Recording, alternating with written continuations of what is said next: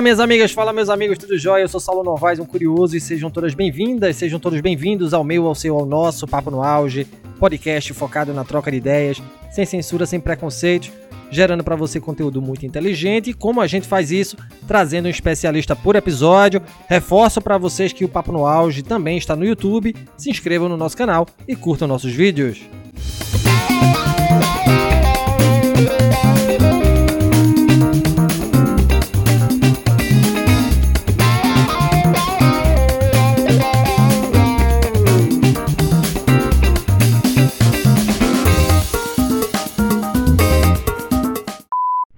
A intensificação da destrutividade ambiental tem colocado a humanidade em um caldeirão de problemáticas que impactam direta ou indiretamente as condições de reprodução da vida planetária. O aumento exponencial do lixo, a contaminação e redução das fontes de água potável, o aquecimento global, o desmatamento, a descartabilidade e a redução da biodiversidade são alguns dos fenômenos cada vez mais evidentes afetando as possibilidades de reprodução do sistema do capital, além de impactarem as múltiplas formas de vida orgânica, sobretudo a dos segmentos mais pauperizados da sociedade. Em face disso, a defesa da necessidade de mudanças nos padrões de consumo ganha relevo, tendo em vista o imenso desperdício de recursos naturais resultante principalmente da expansão irrefreada do consumo de materiais descartáveis e de artigos de luxo. Espraia-se a ideia de que a intensificação do consumo e dos valores que lhe dão suporte vem agravando a dilapidação ambiental e a questão social. Em consequência desta realidade, surge o conceito de consumo consciente, sendo uma alternativa à crescente perdularidade que medeia a relação entre sociedade e natureza na contemporaneidade. Trata-se de converter o consumo em ato consciente, sobretudo quanto aos seus impactos na sociedade e na natureza. E quando a gente olha para o contexto global ainda em meio à pandemia da Covid-19, se já era difícil imaginar a vida sob uma grave crise sanitária em escala mundial, hoje é preciso esforço para imaginar um mundo pós-Covid. Estamos em transformação, assim como todos e quase tudo à nossa volta. Consultorias nacionais e internacionais vêm fazendo previsões e sugerindo comportamentos de consumo. De acordo com alguns estudos, o mundo pós-Covid vai gerar novas tribos ao longo de linhas psicológicas complexas com grandes impactos de longo prazo no comportamento do consumidor. Categorizações por renda, idade, gênero e comportamentos de categoria não serão as maneiras mais confiáveis de prever como diferentes segmentos de público pensarão o consumo. Isso porque os planos econômicos de incentivo ao consumo que acontecem em diversos países terão impactos financeiros e psicológicos combinados e moldarão os gastos não apenas pela renda, mas muito pela resposta emocional à pandemia. Como se desenhará o consumo no pós-Covid? Essa é a pergunta que norteia o Papo no Auge de hoje, que traz como convidado o professor Dr. Éder Leão. O professor Éder é docente do Departamento de Ciências do Consumo da Universidade Federal Rural de Pernambuco, é doutor em Sociologia pela Universidade Federal de Pernambuco, bacharel em Ciências Econômicas também pela Universidade Federal de Pernambuco, é coordenador do Hub Prático, Núcleo de Ensino, Pesquisa e Extensão focado em práticas de consumo e coordenador também da Incubatec, Núcleo de Empreendedorismo e Inovação do Instituto IP da Universidade Federal Rural de Pernambuco. Uma conversa de muito peso, sem sombra de dúvida. E seja bem-vindo, professor Éder. Um prazer enorme tê-lo aqui em nosso podcast. Inicialmente, professor, como é que começa a jornada intelectual do docente Éder? Né? Por que, que o senhor envereda pelas ciências econômicas? Por que o caminho da ciência também é escolhido pelo senhor, né? o caminho da academia? Seja bem-vindo mais uma vez, professor Éder Leão. Primeiramente, obrigado, Saulo, pelo convite de estar aqui no Papo no Auge, uma honra. É sempre bom estar contribuindo para os debates, é, para o compartilhamento de conhecimento e principalmente para o desenvolvimento do pensamento crítico aí pelas ondas uh, da internet. E de fato, minha jornada como primeiramente como é, economista, veio bem antes. Ah, eu sempre quis, desde a adolescência, seguir por essa área. Uh, sempre me interessei pelas camadas, pelas relações, pelas dificuldades econômicas que as, pessoas passavam. Eu vivi, como muitos, numa, em períodos, como até hoje, é, de grandes crises e isso me intrigava. E eu via que essas crises econômicas, é, problemas sociais, tinham muito mais camadas, articulações, relações para poderem ser é, percebidas. Então eu decidi fazer o curso de economia ah, lá para 2002 e ao entrar na universidade descobri um mundo muito amplo em que me encantou é, e que eu posso dizer que expandi muito e aproveitei muito meu tempo na universidade como graduando, depois como mestrando e posteriormente como doutorando, mas é claro que no meio desse dessa trajetória é, eu desenvolvi, participei articulei de muitos projetos de extensão, pesquisa, sejam eles na universidade ou fora dela, mas sempre com o intuito inicial que eu tinha de tentar entender uh, essa complexidade que era as relações econômicas, as relações sociais. E eu vi durante esse percurso que eu era muito interessado em, em ensinar, em compartilhar, em trabalhar de forma colaborativa com as pessoas, porque eu acho que conhecimento e informação elas são primordiais e a gente precisa disponibilizar é, permitir acesso para todos. Muito bom, professor, ouvir um pouquinho aí da sua história, né? Gratidão mais uma vez por estar aqui. E certamente ela serve de inspiração para muitos que escutam o nosso podcast, sem dúvidas, né? É, bom, professor, nosso tema de hoje é o consumo consciente, né? Mas antes de tocar nesse assunto, é importante que conceituemos, é, primeiramente, consumo e, a posteriori, é, o consumidor. O que é que são esses dois objetos dos estudos do consumo, professor Éder? De fato, Saulo, esse tema com consumo consciente é muito pertinente. Eu acho que o debate hoje vai ser muito interessante, até porque a gente agrega aí a essa discussão também o consumo crítico, o consumo responsável, o consumo sustentável, é, ou seja, existem vários adjetivos conceituais que a gente pode colocar em cima do consumo e que são muito pertinentes para a gente entender determinadas camadas é, dessas relações nos dias atuais. Mas, de fato, antes a gente precisa concentrar um pouco do que de fato é consumo, o que é consumidor. Ah, claro que existem outros termos, expressões que a gente pode também estar tá detalhando, mas entender esses dois vai nos ajudar a encaixar um pouco a discussão que vem a seguir.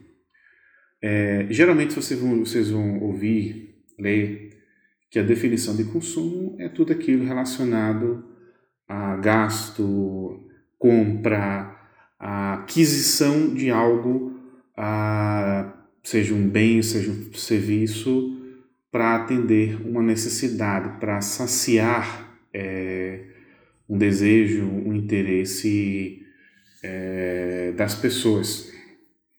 Eu, em parte, obviamente, esse é um conceito que a gente pode abordar, pode discutir com mais afinco é, em, em outras perguntas, mas eu queria colocar uma primeira reflexão sobre isso.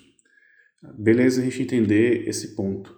Mas é bom a gente acrescentar que para toda discussão que a gente fizer, a gente também precisa é, trazer outras questões críticas para poder gente começar a pensar de forma consciente o que é que significa esses conceitos. Consumo, claro, adquirir, a, a, gastar, obter algo para a sua sociedade. Mas a gente está pensando nisso de uma forma muito é, linear. E consumo necessariamente a gente precisa entender que há uma transformação no processo. Ou seja, se eu tenho o desejo de adquirir algo, é porque também esse algo que eu estou adquirindo, ele foi transformado, ele foi modificado. E modificado de onde e de quê? Foi modificado da natureza. E houve vários processos, ou seja, todo o encadeamento de produção em várias etapas até se chegar a esse momento, esse interesse de consumir algo.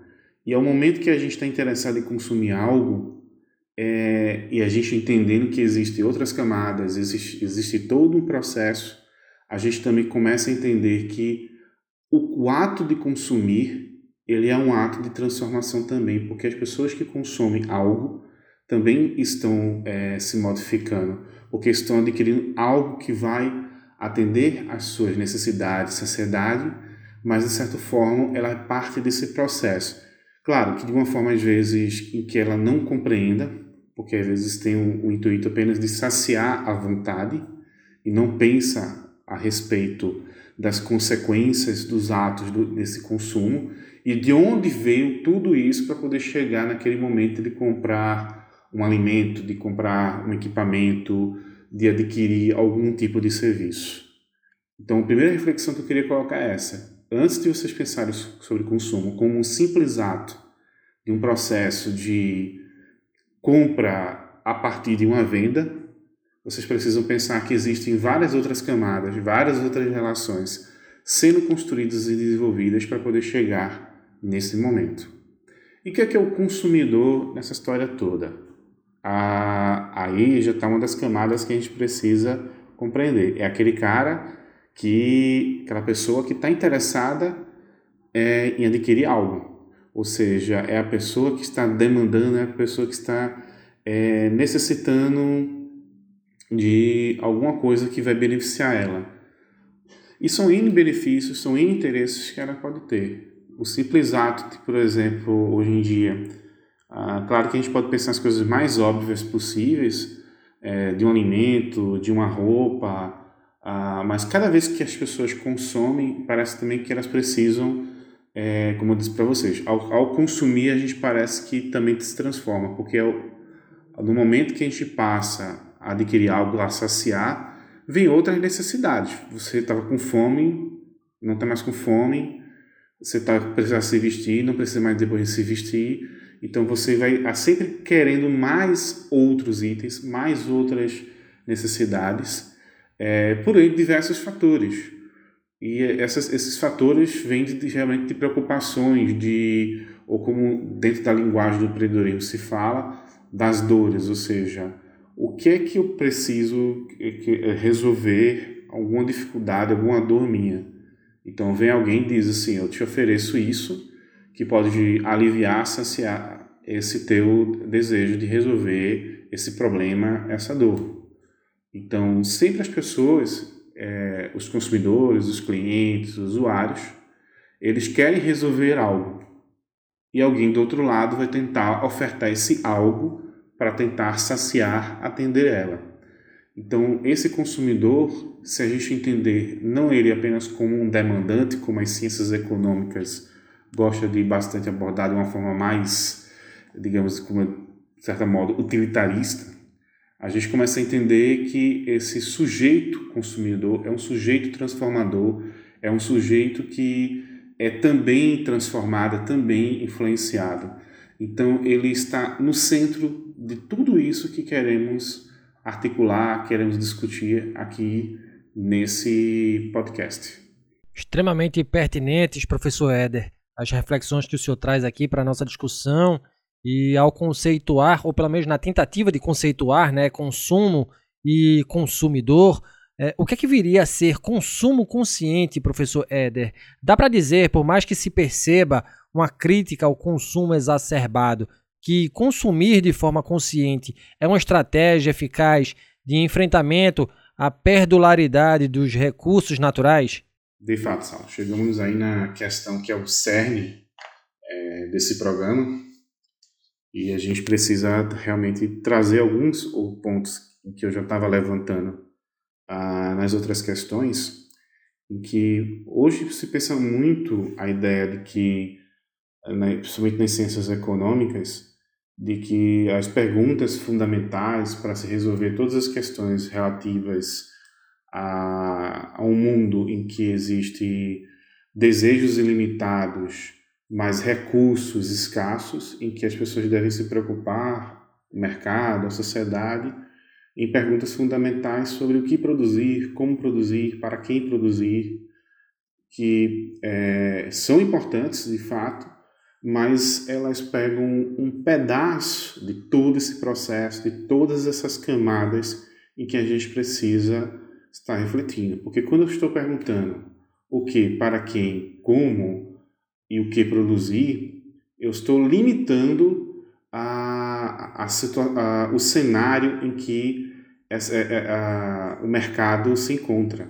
Porque não é só pensar a produção, mas é pensar de onde vem essa produção e para aonde essa produção vai, e depois que essa produção vai, ou seja, é adquirida, é consumida, é atendida a uma sociedade, isso vai para onde depois?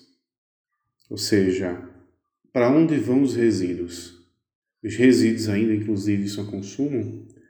E é preciso pensar também, será que de onde veio os insumos, as matérias para se produzir, elas são suficientes para continuar atendendo as demandas, as necessidades crescentes, ou seja, cada vez mais as pessoas querem mais de várias coisas que talvez em algum outro momento, é, talvez não, que realmente não existiam em outros anos. Aí a gente pergunta: será que o planeta que nós temos aguenta a demanda que nós temos? Eu diria que, obviamente, não. Se vocês quiserem, existem até calculadoras aí que fazem essas verificações de uma forma bem dinâmica. Existe também da WWF, que ela faz um cálculo para poder saber o teu consumo é, do teu dia a dia, com seu consumo em casa, é, seu consumo diário, diário fora de casa também, e calcula quantos planetas você precisaria para poder é, atender as tuas necessidades. Imagine se todo mundo é, fosse consumir como você consome. Aí você faz esse cálculo e descobre lá que às vezes você precisa de três, quatro planetas para atender aquela tua forma de consumo que antes disso, antes dessa calculadora, que pode ser bastante simples a forma como ela está abordando, mas ela tem um impacto muito significativo porque ela está trazendo à tona é uma situação que as pessoas no dia a dia não estão alertas, não estão conscientes ou precisam ignorar para continuar tendendo a continuar em busca da sua saciedade.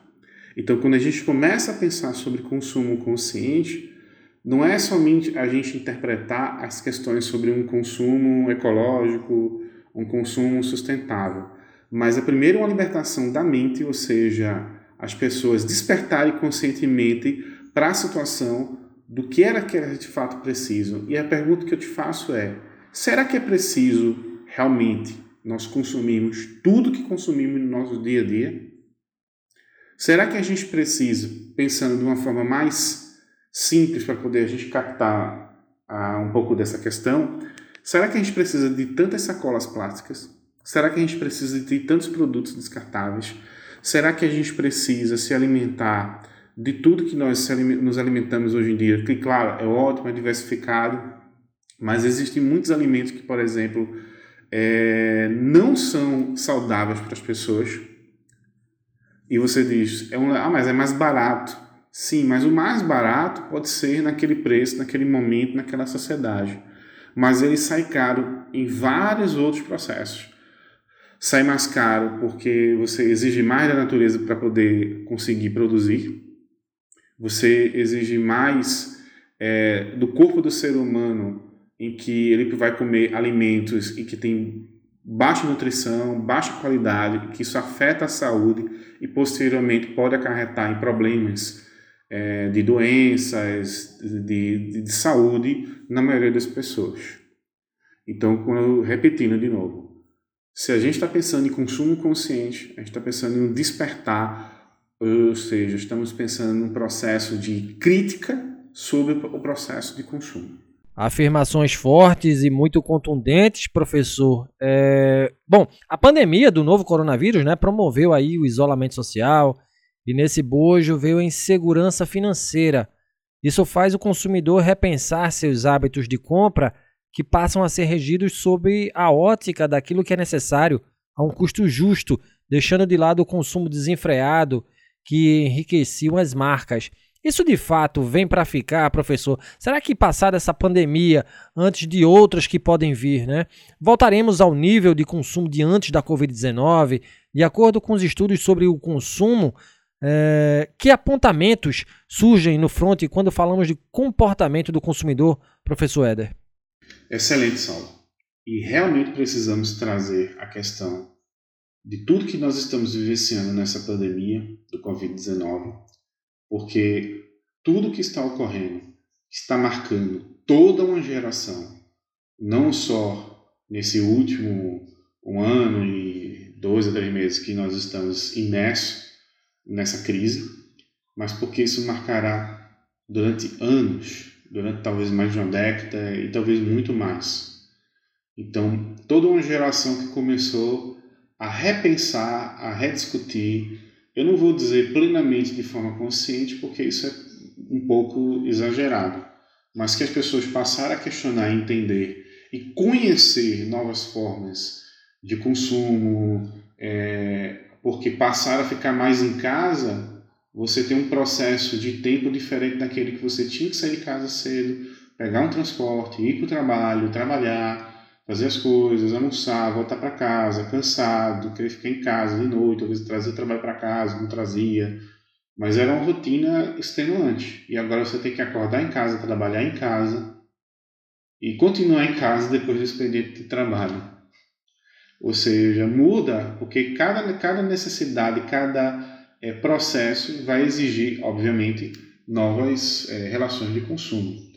Mas eu queria trazer a, nessa questão um ponto importantíssimo e que por mais que as pessoas louvem as tecnologias digitais de comunicação e informação, é excelente que aplicativos, sites, é, esses marketplaces que bom, estão bombando na internet, que muitas pessoas antes nem sequer consumiam, consumiam pouco e hoje se tornam até dependentes desse, desses, desses, dessas tecnologias.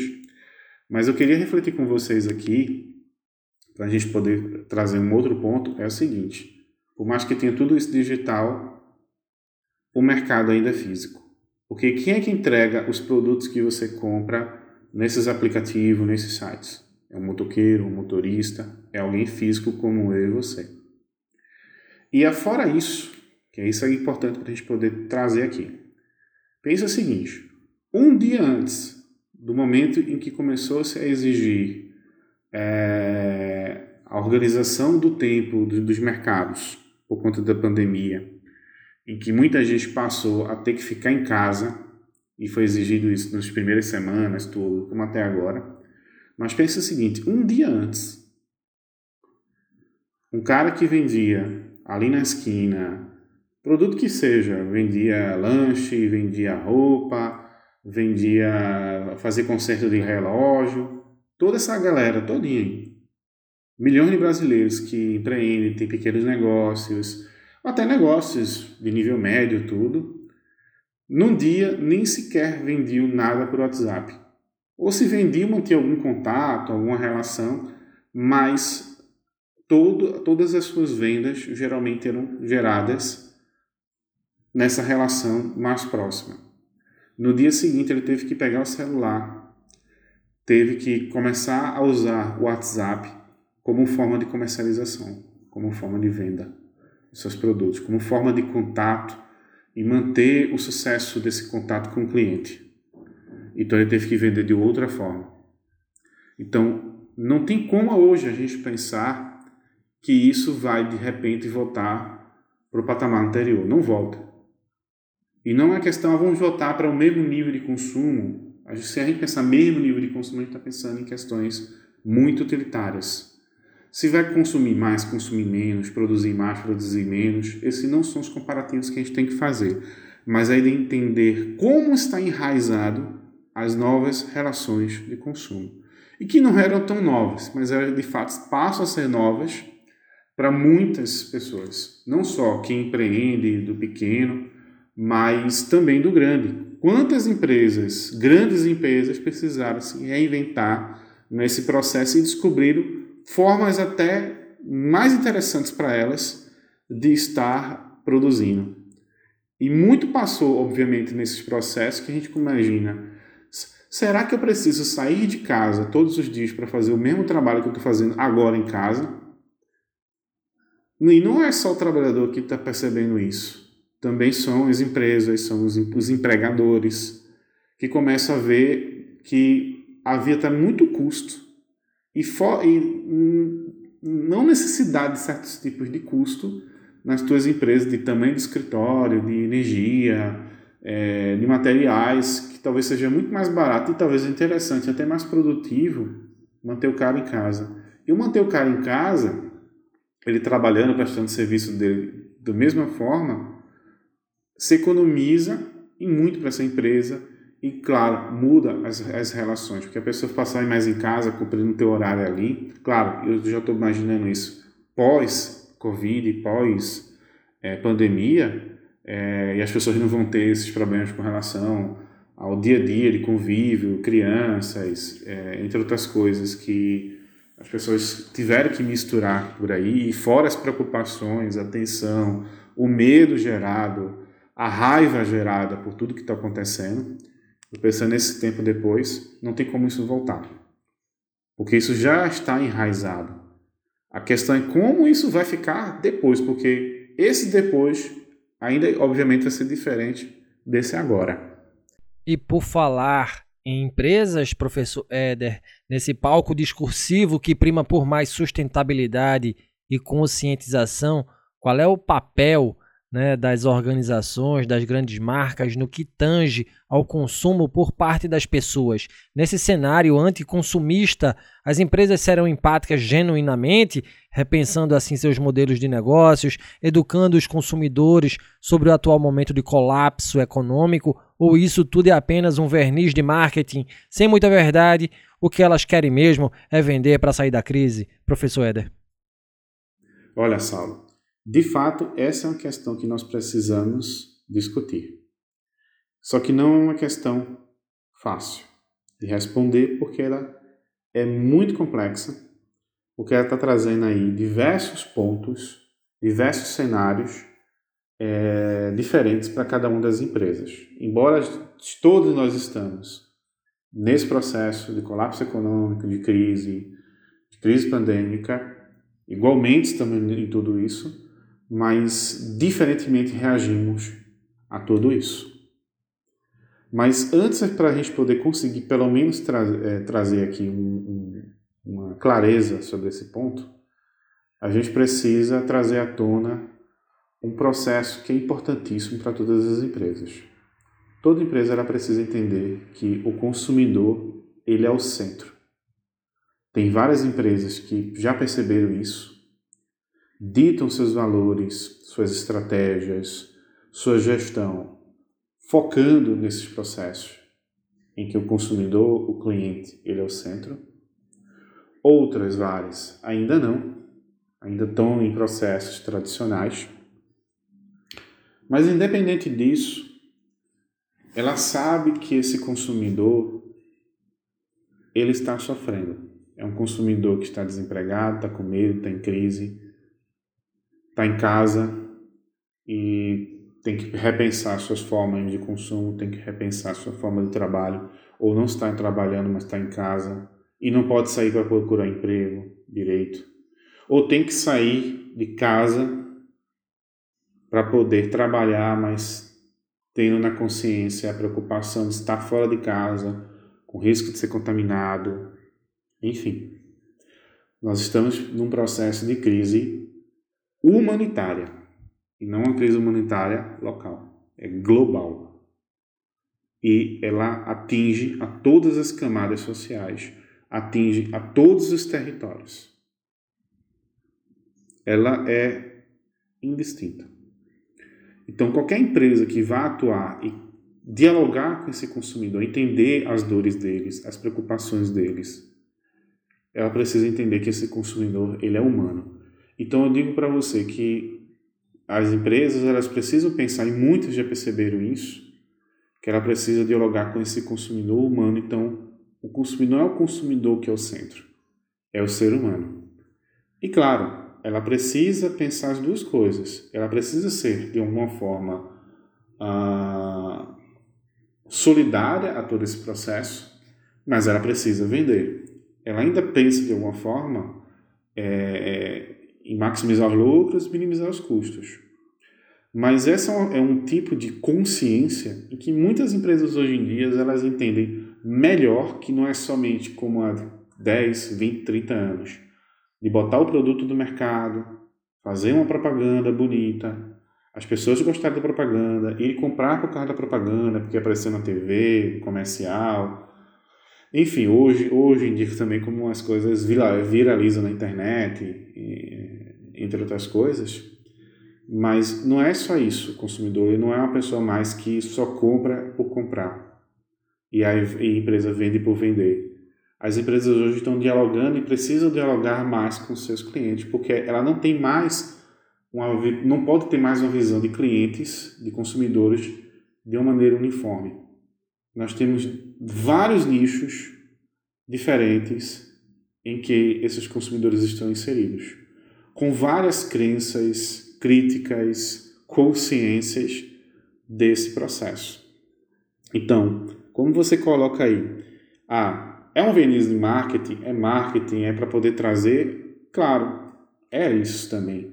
Ela precisa fortalecer a marca dela, mas ela precisa fortalecer em diálogo com esse cliente. Mas ao mesmo tempo, a gente precisa refletir outro ponto nisso do tudo aí. É, que é uma outra, uma outra camada nesse processo. Existe hoje uma consciência não vou dizer de uma forma generalizada, mas existe uma discussão sobre, e que eu já tinha trazido esse ponto em outras perguntas, nós precisamos de fato consumir tanto como nós consumimos? Então, tem muitas empresas que já dialogam sobre isso e não ofertam mais produtos para tu ter em maior quantidade ou estar tá comprando sempre, gastando sempre. Elas entendem que os consumidores querem consumir de outra forma, de uma forma mais consciente. Eu não quero comprar um produto em que ele se torne obsoleto daqui a seis meses, ou que eu precise trocar ele daqui a seis meses, um ano, porque chegou um processo que ah, lá da obsolescência né, do produto. Eu quero um produto que ele não, não, não, não vá para o lixo e eu veja no lixo. Lembra que eu falei que a gente precisa pensar o antes e depois do processo de produção de onde vêm os insumos e matérias-primas e para onde vai depois de consumido, porque as pessoas precisam despertar coisa que não tinham despertado antes. Você bebe uma, uma bebida numa garrafa, joga essa garrafa e depois essa garrafa está no teu bueiro, está no mar, está na sua frente. Isso sempre foi discutido e refletido, mas hoje se tornou parte dessas discussões dos novos modelos de negócios. Muitos modelos de negócio estão querendo vender uma outra ótica, uma outra percepção desse mundo. Eu não quero vender mais um produto em que meu produto esteja no lixo, que meu produto afete o meio ambiente, que meu produto afete a sustentabilidade. Muitas pessoas conseguem vender essas marcas sem serem, na verdade, marqueteiras e focadas apenas na, na, na venda. E empresas que já estavam no mercado antes, obviamente estão cada vez mais preocupadas e precisam se transformar, precisam revisar seus valores, precisam revisar as suas estratégias. Pois é, professor, a gente precisa repensar as nossas estratégias de consumo, né? É, bom, a edição do relatório O Estado da Insegurança Alimentar e Nutricional no Mundo, produzido em conjunto pela Organização das Nações Unidas para a Alimentação e Agricultura, o Fundo Internacional de Desenvolvimento Agrícola, o Fundo das Nações Unidas para a Infância, o Programa Mundial de Alimentos da ONU e a Organização Mundial da Saúde, publicado em 2020, estimava que quase 600 290 milhões de pessoas passavam fome. Altos custos e baixo poder aquisitivo também significam que bilhões não podem comer de maneira saudável ou nutritiva. As pessoas passando fome são mais numerosas na Ásia, mas esse número aumenta mais rapidamente na África. Em todo o planeta são mais de 130 milhões de pessoas que passam fome crônica, e esses surtos de fome aguda tendem a crescer. 1,3 bilhão de toneladas de alimentos é desperdiçada ou perdida anualmente entre a cadeia de produção. Diante desses números tão absurdos, professor, o que fazer, né? Pessoas, instituições, governos, para minimizar os impactos negativos da fome no mundo. E o que isso tem a ver com o consumo desenfreado e desmedido? Excelente, Saulo. Essa é a questão mais importante desse debate. Porque quando a gente está falando de consumo consciente, a gente, claro, está trazendo à tona as relações de consumo, o antes, o durante, o depois, a, a, o pensamento crítico sobre se a gente precisa ou não desses produtos, a sustentabilidade disso tudo. Mas tudo isso aí tem como resultado dos problemas de gestão, dos problemas de organização, da produção, de organização, de como se distribui esses produtos para o consumo, as consequências de tudo isso que que a gente tem discutido é uma desproporção, uma desregulação no acesso, no acesso ao consumo.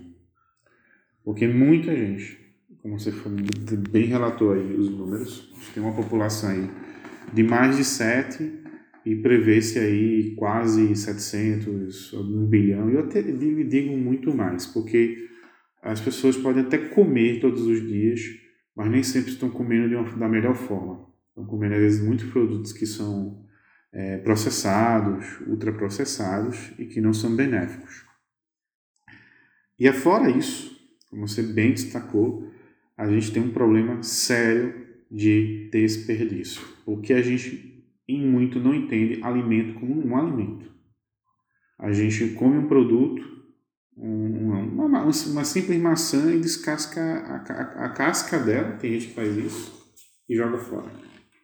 Mas tem comida ali, ou tem um adubo, todos esses produtos orgânicos é, que consumimos de alimento em geral podiam se transformar em matéria-prima para uma compostagem num jardim que tu podia estar tá plantando em casa. Nem que fosse para produzir flores, produzir um, algum, algumas ervas, nesse sentido. Só que hoje em dia as pessoas entendem consumir alimentos apenas que vai ter que comprar no mercadinho, no supermercado, e esquecem que elas mesmas podem produzir. Às vezes esquecem que elas mesmas podem comprar coisas é, mais próximas. Por que, que eu preciso comprar uma alface que veio de outro estado, que às vezes até de outro, fora do país mesmo, ou feijão, Aqui no Brasil já se comprou feijão preto que veio da China. Talvez seja um feijão diferente, preto, tudo, mas pense o seguinte: por que, que eu preciso comprar longe uma coisa que pode ter aqui dentro e que pode ser melhor aproveitada? Por que, que eu preciso comprar outros produtos que não atendem realmente minhas necessidades, mas que são empurrados por propagandas de forma desenfreada? É vendido para a gente como a, a, a, a, forma de consumo certa e as pessoas parecem que não sabem mais como se alimentar. A gente tem uma grave crise e ela não é causada pela pandemia. Ela é acelerada nesse processo de pandemia porque ela já estava enraizada.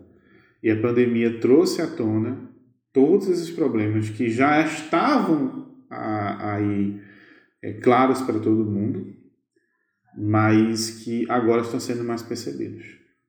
Aí você pergunta, e o que é que o governo, os estados, países podem fazer? Eu vou lhe dizer o seguinte: não é o governo, não de, de um estado, prefeitura, federal aqui no Brasil, não é só ele.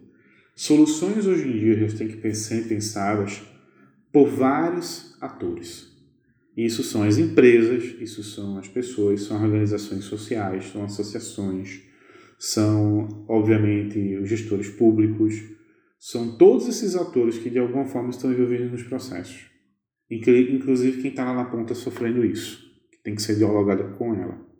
Então, solução nenhuma nesse planeta ela pode ser resolvida se não tiver um pensamento que seja de forma integrado, colaborativa. E não pode ser o economista que vai lá e dizer que o problema da fome do mundo é má distribuição.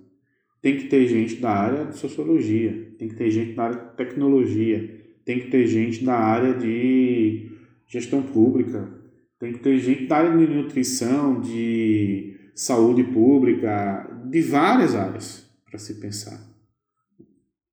Porque a solução, o problema, ele não é só de uma única visão. Eu já coloco esse ponto, que isso é importante. Como a gente poder resolver esses impactos negativos, mitigar todo esse processo Está aí já um começo. Vão ser resolvidos? Bom, aí é que que está a questão. É bem difícil porque você tem um processo ainda no mundo de disparidades na concentração de riquezas, em que você tem 1% da população mundial com mais riqueza do que bilhões de pessoas. E isso é irreal. Aí é você começar como é que eu vou resolver esses problemas? Se eu tenho uma montanha de riqueza e um buraco de pobreza. Eu vou ter que tapar o buraco. Será que ao tapar o buraco, qual o tamanho desse buraco? Pode ser que ele seja muito maior do que simplesmente eu pegar a areia que foi acumulada lá para os ricos, usando essa metáfora, para tapar. Ou seja, o problema da, da fome também vai entrar dentro das discussões, o problema da saúde, o problema da educação, o problema da, da questões, das questões de serviço social, de, dessa, de, de, de segurança social para todos. Então, quando a gente pensar como é que eu resolvo a fome, eu não posso resolver a fome sem resolver em conjunto com outros pontos. E só para poder fechar, eu sei que alonguei um pouco essa resposta, é, eu não quero dar soluções porque parece que ah, eu uma solução, siga aí e tudo será resolvido. Estou dizendo que me angustia tudo isso. Mas ah, um passo que eu sempre fiz para poder ajudar e contribuir é fazendo. Seja você em casa agora e olhar uma situação de uma pessoa que está pedindo comida na tua porta, às vezes nem pede, que às vezes as pessoas hoje em dia têm é, tal desespero que a gente está vendo nas ruas, mas tem gente que às vezes nem sabe pedir, nem sabe como alcançar você. Então, talvez você tenha que alcançar elas, talvez você fazer projetos, ações, para poder mitigar naquele lugar, naquele local em que você está, você está contribuindo e muito. Aí eu mas o problema é mundial. O problema é mundial, mas você não está no mundo todo. Você só está naquele local. Então tem uma pessoa na porta da tua casa nesse momento passando fome. Aí você diz, mas eu não vou resolver o problema dela. Você não resolve totalmente. Mas às vezes a gente esquece que ah, eu preciso ensinar a pescar as pessoas para ela poder é, ser mais autônomas.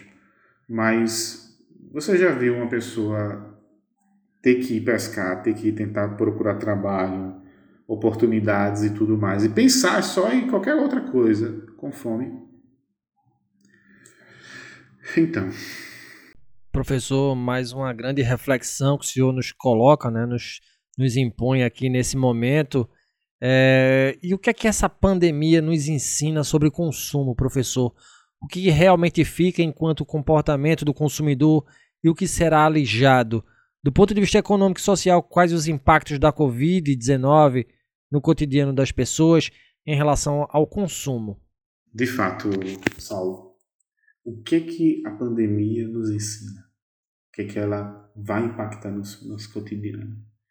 Entre tantas outras perguntas que devem estar passando na cabeça da gente todos os dias porque Agora parece que é difícil pensar até no hoje como é que eu vou estar tá lidando de eu ter que ficar o dia em casa, eu ter que sair de casa, porque cada dia é um dia.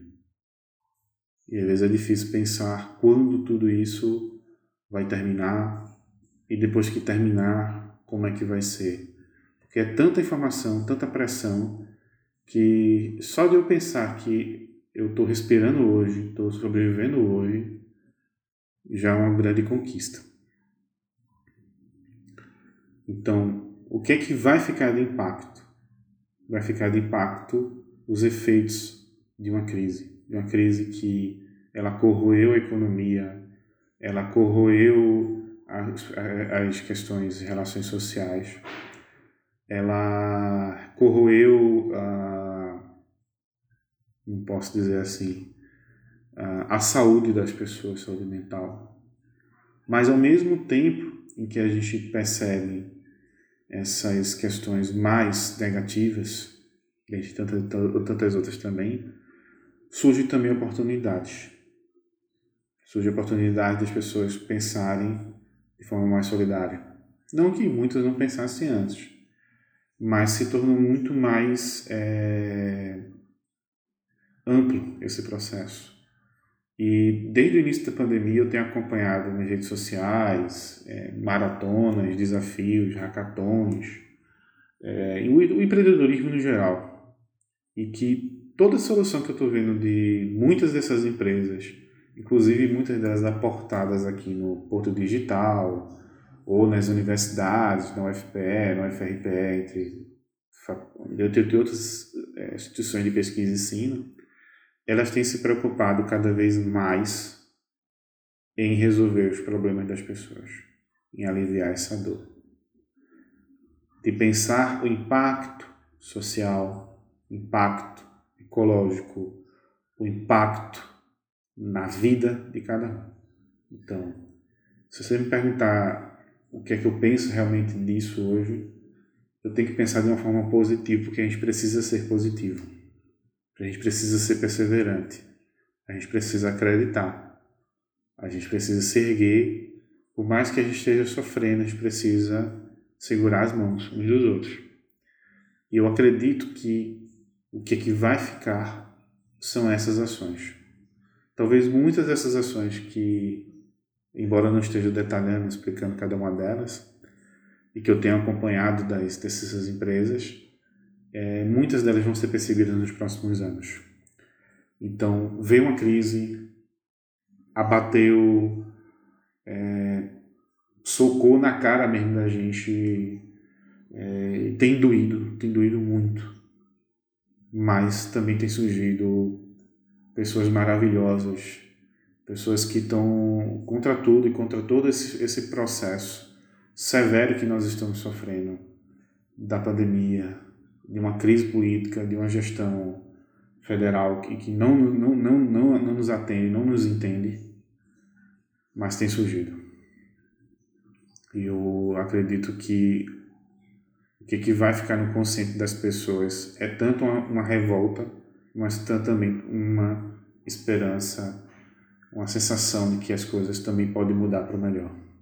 Tomei uma coca, cadê o sorriso? gastei dinheiro e fiquei liso. Calha a boca e consuma, calha a boca e consuma. Você não tem direito de duvidar. E chegamos ao fim deste episódio do Papo no Auge. No episódio de hoje, uma conversa muito bacana, muito esclarecedora sobre consumo consciente em um mundo pós-Covid. Em nosso microfone, o docente da Universidade Federal Rural de Pernambuco, professor doutor Éder Leão. Professor Éder, eu adorei conhecer o senhor, né? Aprender um pouco mais aqui com o senhor. Foi um prazer enorme tê-lo aqui em nosso espaço de aprendizagem, é, de modo a estimularmos a leitura, professor, e é, aproveitando o ensejo de gerar mais conscientização nas pessoas. O que ler, professor, para se inteirar sobre a temática do consumo consciente, né? Quais são as suas indicações de conteúdo, as suas indicações de leitura? E mais uma vez, professor, gratidão por sua participação, viu? Excelente, Saulo. Depois de tantas reflexões, questões que a gente trouxe aqui, a gente precisa referenciar um pouco e trazer indicações de por onde as pessoas devem começar a ler.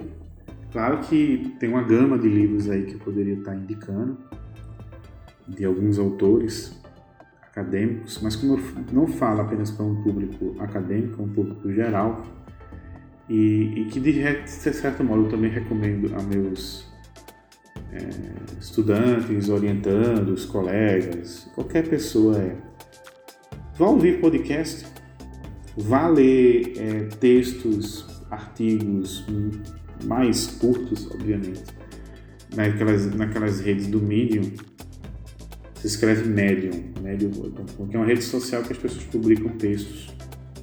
Vá no LinkedIn, que aí o LinkedIn não é só para você colocar lá teu currículo profissional e tentar arrumar emprego, não. É para você fazer network, fazer relações. E muita gente boa tem postado muito texto.